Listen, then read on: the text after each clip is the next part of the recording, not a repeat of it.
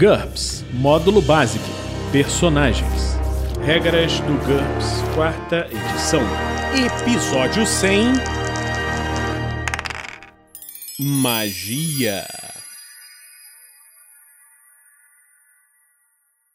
Uma produção RPG Next.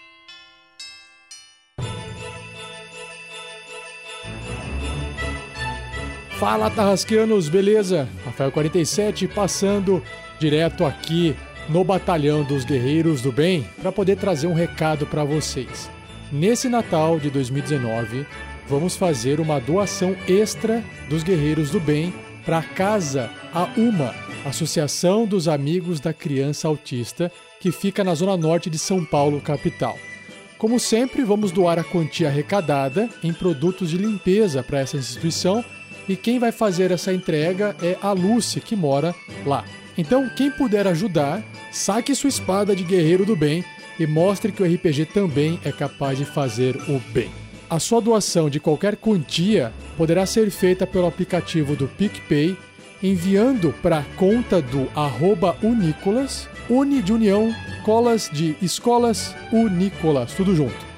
Ou através de um depósito ou transferência bancária para a conta da própria Lucy. E os dados da conta dela estão no post desse episódio. Não esqueça de se identificar na sua doação, porque isso é muito importante para saber que você está doando aquela quantia para essa causa e para a gente saber quem é você, tá bom? Você pode fazer essa doação até o dia 20 de dezembro, sexta-feira, às 23h59. E aí, no dia 21, no dia seguinte, sábado, vamos fazer a entrega dos produtos, beleza? E depois, em janeiro, sairá um vídeo do Guerreiros do Bem mostrando essa ação social que vocês estão ajudando, beleza? E é isso, galera. Por favor, contribua com essa causa, mais uma forcinha nesse finalzinho de 2019. Vamos fazer desse Natal aí pro pessoal que precisa um puta Guerreiros do Bem, beleza? Contamos com o apoio de vocês. Valeu e até a próxima mensagem, até o próximo Guerreiros do Bem e o próximo podcast. Abraço!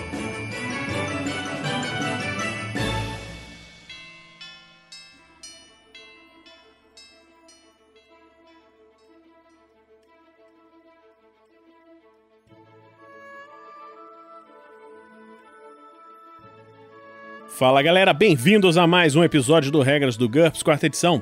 Vamos continuar com o capítulo de magia.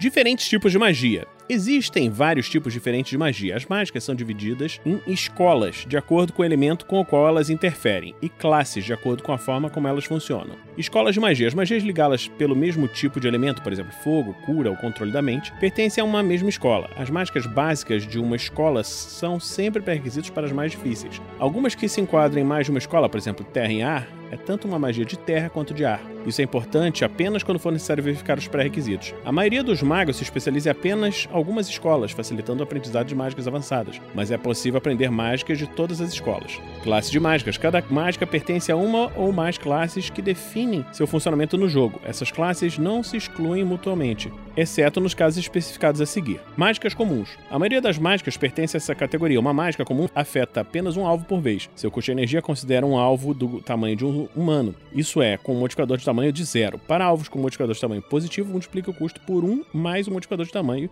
energia vezes 2 para modificador de tamanho mais 1, vezes 3 para mais 2, vezes 4 para mais 3 e assim por diante. Não há redução de custo para alvos com modificador de tamanho negativo. Algumas mágicas comuns apresentam tabelas de custos especiais que prevalecem sobre essas regras. As mágicas comuns funcionam melhor se o operador conseguir ver ou tocar o alvo.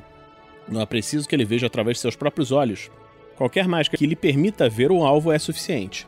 Aplique uma penalidade igual à distância em metros entre o operador e o alvo, se o operador não puder tocá-lo. Por exemplo, uma penalidade de menos 5 para 5 metros. A distância entre o operador e o alvo deve ser calculada no momento em que o teste é feito. Se o operador não puder tocar nem ver o alvo, ele sofre uma penalidade adicional de menos 5. Nesse caso, existem duas maneiras de direcionar a mágica. Indique a localização do alvo, por exemplo, o operador disser um metro atrás da porta. Ele irá afetar quem quer que esteja parado do outro lado da porta. Se não houver ninguém lá, a mágica será desperdiçada. Indique um alvo, por exemplo, a pessoa mais próxima na sala ao lado. Ou Jorge, que eu sei que está aqui em algum lugar mesmo. O mestre então calcula a distância real entre o operador e o alvo, contudo isso é arriscado. Se o alvo estiver mais longe que o operador acredita, ou se não estiver lá, o operador se arrisca a um fracasso ou mesmo uma falha crítica. Barreiras físicas não afetam mágicas comuns. Além disso, uma mágica comum nunca atinge o alvo errado, a menos que ocorra um choque de retorno.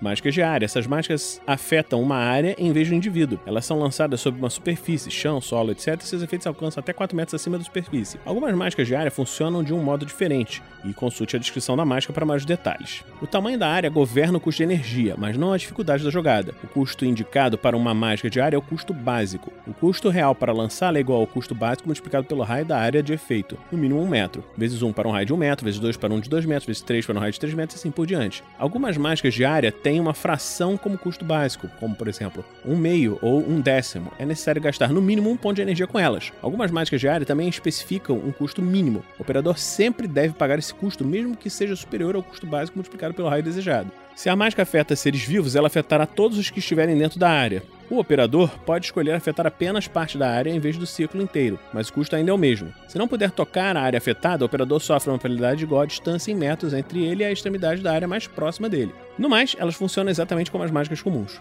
Mágicas de toque são mágicas que carregam as mãos do operador ou um bastão mágico, que nós vamos falar daqui a pouco, com energias perigosas que afetam o primeiro alvo que ele atingir. Essas mágicas exigem dois testes de habilidade. O primeiro é o teste normal, para ver se a mágica funciona ou não. O segundo é uma jogada de ataque corpo a corpo para tentar atingir o alvo. Para fazer uma mágica de toque, o operador deve se concentrar pelo tempo necessário, fazer um teste de habilidade no final do último turno de concentração e pagar o custo de energia. Não existe um modificador de distância, pois a mágica é lançada sobre o próprio operador. Com sucesso, ele carrega nas suas mãos ou no seu cajado a sua mágica. No turno seguinte, ele deve sustentar a mágica ou atacar com ela. Se decidir sustentar a mágica, suas mãos e seu cajado permanecem carregados. Isso não tem custo de energia e não existe um teste de habilidade. O operador não pode fazer outras mágicas enquanto estiver sustentando uma mágica de toque. O personagem pode fazer qualquer outra manobra de combate, embora um ataque com a mão ou com o cajado energizado descarregue a mágica. No entanto, o mesmo não ocorre durante uma manobra parar com a mão ou cajado. A finalização do ritual se dá por meio de um ataque, nada mais. Uma mágica de toque sustentada em um cajado continua existindo apenas enquanto o operador estiver empunhando o objeto.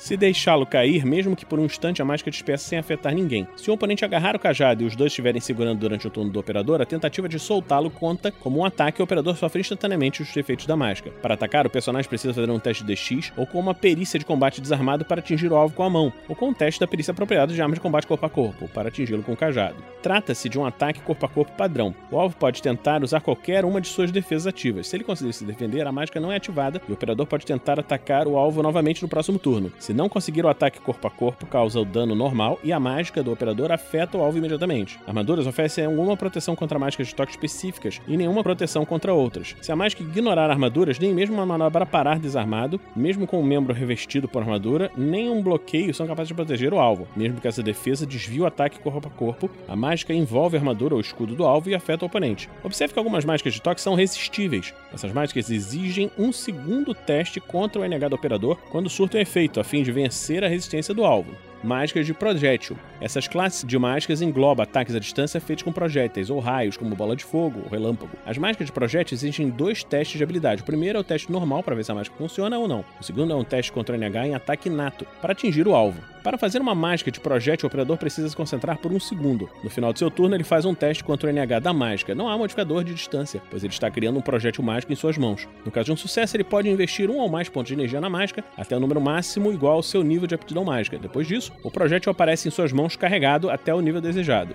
Em seu próximo turno, o operador tem três opções para lidar com o projétil: fazer um ataque à distância, sustentá-lo ou aumentá-lo. Se escolher aumentá-lo, ele precisa se concentrar por mais um segundo. No final do turno, ele pode investir mais energia na mágica, desde um ponto até o um número de pontos igual ao seu nível de aptidão mágica. Isso não exige um teste de habilidade. No turno seguinte, o operador tem as mesmas opções: atacar, sustentar ou aumentar. Contudo, a partir de quarto turno, ele só poderá atacar ou sustentar o projétil. Não é permitido passar mais que 3 segundos criando uma mágica de projétil. Quando estiver terminando de aumentar uma mágica de projétil, o operador pode sustentá-la na mão, pronta para atacar. Ele não precisa arremessá-la enquanto não quiser. Enquanto estiver sustentando uma mágica de projétil, o operador pode se movimentar com seu deslocamento total, fazer manobras, aguardar ou apontar, ou até mesmo atacar com a mão que não está segurando o projétil. O operador também pode se defender normalmente. No entanto, ele não pode fazer outra mágica enquanto sustenta o projétil na mão. Um outro problema. Se o operador for ferido enquanto sustentar um projétil na sua mão, ele deve fazer um teste de vontade. Se fracassar, o projétil irá afetá-lo imediatamente. Quando estiver pronto para atacar, ele deve fazer um teste contra NH de ataque inato para atingir o alvo. Pule esse ataque como qualquer outro ataque à distância, levando em conta o tamanho do alvo, sua velocidade de distância. Uma mágica de projétil viaja em linha reta, barreiras físicas afetam da mesma maneira que afetaria uma arma de projétil. Essa mágica, mesmo quando lançadas com precisão, podem ser bloqueadas ou evitadas como uma esquiva, mas nunca paradas. A intensidade do efeito de uma mágica de projétil depende da energia investida nela. A maioria das mágicas de projétil provocam um D pontos de dano por ponto de energia investido nela.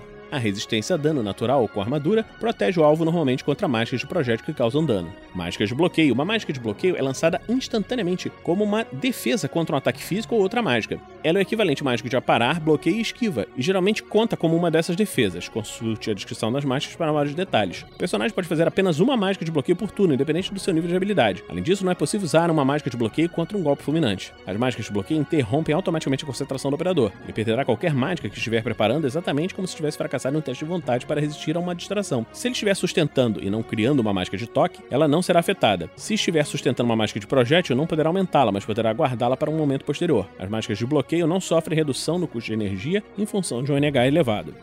Mágicas de informação. Uma mágica de informação é feita para obter informação sobre alguma coisa. Algumas exigem que o alvo seja tocado pelo operador, enquanto outras agem à distância. Consulte os modificadores de longa distância para obter os modificadores de distância. As mágicas feitas para encontrar coisas sofrem uma penalidade de menos um por item conhecido, semelhante que o operador decide ignorar durante uma busca. A maioria das mágicas de informação também apresenta seus próprios modificadores especiais, por isso não se esqueça de ler a lista de mágicas com atenção. Quando o mago faz uma mágica de informação, o mestre é o mestre que deve fazer o teste e em segredo. No caso de um sucesso, ele dá ao operador a informação desejada. Quanto melhor o resultado, melhor a informação. No caso de um fracasso, o mestre deve informar que o operador não sente nada. No caso de uma falha crítica, o mestre mente ao jogador, independente do resultado. O operador sempre paga todo o custo de energia pela mágica de informação. A maioria dessas mágicas só pode ser usada uma vez por dia por operador ou grupo cerimonial. As mágicas de localização são uma exceção a essa regra. Exceto quando indicado o contrário, as mágicas de informação não têm duração. Elas proporcionam um momento de revelação, então se dissipam imediatamente, portanto é impossível mantê-las. Mágicas resistíveis. Mágicas de todas as classes também podem ser resistíveis. Uma mágica desse tipo só funciona automaticamente no caso de um sucesso decisivo. Se o operador conseguir apenas um sucesso normal, ele primeiro precisará vencer a resistência do alvo para que a mágica funcione. O alvo sempre tem uma chance de resistir, mesmo se estiver inconsciente. O alvo consciente percebe que alguma coisa está acontecendo e pode optar por não resistir. Pessoas inconscientes ou que não estão familiarizadas com a magia ou que estejam atentas à magia hostil sempre tentam resistir. Para que uma mágica resistível surta efeito, primeiro preciso obter um sucesso no teste de habilidade. Se a mágica tiver um único alvo, isso é, se não for uma mágica diária, o operador sofre uma penalidade igual à resistência à magia do alvo, se houver, mesmo que ele esteja disposto a cooperar. Se o operador fracassar no teste, a mágica falha e o alvo não percebe nada. Se ele obtiver sucesso, note a margem de sucesso. Exemplo, um resultado de 6 no teste contra NH13 indica uma margem de sucesso de 7. Se o alvo for um ser vivo inteligente, aplica a regra dos 16, que nós vamos falar em breve. Se o alvo for uma mágica, esse limite não se aplica. Depois disso, o alvo pode fazer um teste de resistência. O personagem normalmente tenta resistir com um atributo ou alguma característica indicada na descrição das mágicas, normalmente HT ou vontade. O abascanto do alvo, se ele tiver, somado à sua resistência. O valor de resistência da mágica utiliza o NH efetivo do operador quando ela o lançou. Compara o resultado do teste na resistência do alvo com o teste de habilidade do operador com uma disputa rápida. Se o operador vencer, sua mágica afeta o alvo. Se ele perder ou empatar, a mágica não surte efeitos. Mas ele precisa pagar todo o custo de energia mesmo assim. Se o alvo estiver consciente, ele sente um desconforto físico ou mental, dependendo do atributo com que ele resistiu. Mas nenhum outro efeito. O operador sempre sabe que sua mágica foi ou não resistida. Mágicas de área resistíveis. Se uma mágica de área puder ser resistida por alvos dentro da área, o operador deve fazer um teste de habilidade habitual da mágica e anotar sua margem de sucesso. No caso de sucesso, todos na área atingida recebem um teste de resistência, e aqueles com resistência mágica recebem o dobro do benefício usual. A magia só afeta aqueles que tiverem resultados inferiores ao operador. Mágicas especiais. Essas mágicas seguem as regras fornecidas em sua descrição. Bastões mágicos. Um bastão mágico é qualquer tipo de cajado ou varinha com o poder de aumentar o alcance do operador quando ele lança uma mágica. Nós vamos ver isso quando falamos em bastão, em breve.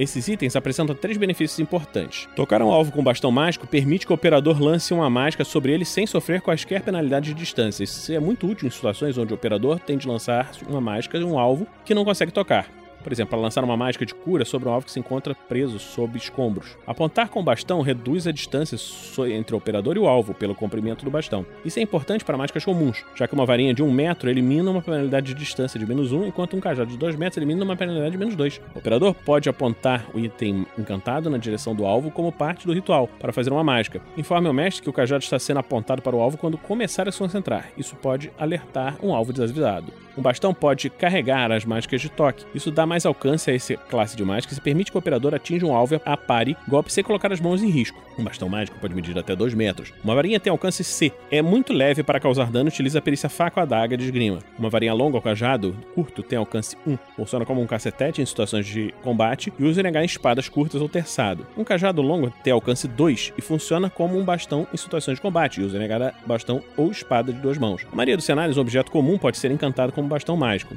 por 30, mas isso deve ser feito a partir de materiais que já foram vivos: coral, madeira, marfim, osso, etc.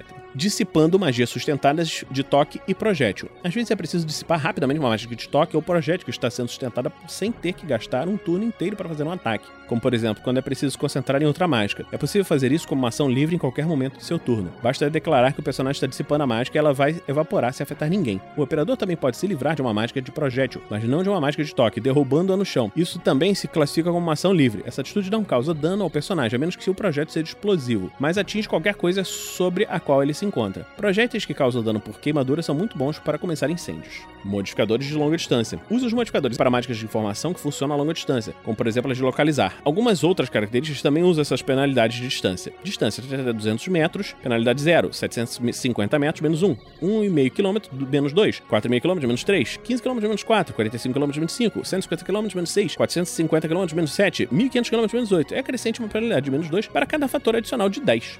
Então, estamos terminando aqui esse episódio do Regras do GURPS, quarta edição. Esperamos que você esteja gostando dessa série. Se você está gostando dessa série, você pode nos apadrear em picpay.me barra rpgnext ou em www.padrim.com.br barra rpgnext. O RPG Next produz outro podcast de regras, que é o Regras do D&D quinta edição. E, além disso, produzimos aventuras de RPG semanais, tanto em lives quanto em podcast. Então, esperamos que você esteja gostando e a gente se encontra na próxima semana aqui no RPG Next. Regras do GURPS, quarta edição. Músicas por Kevin MacLeod e Scott Buckley. Uma produção RPG Next.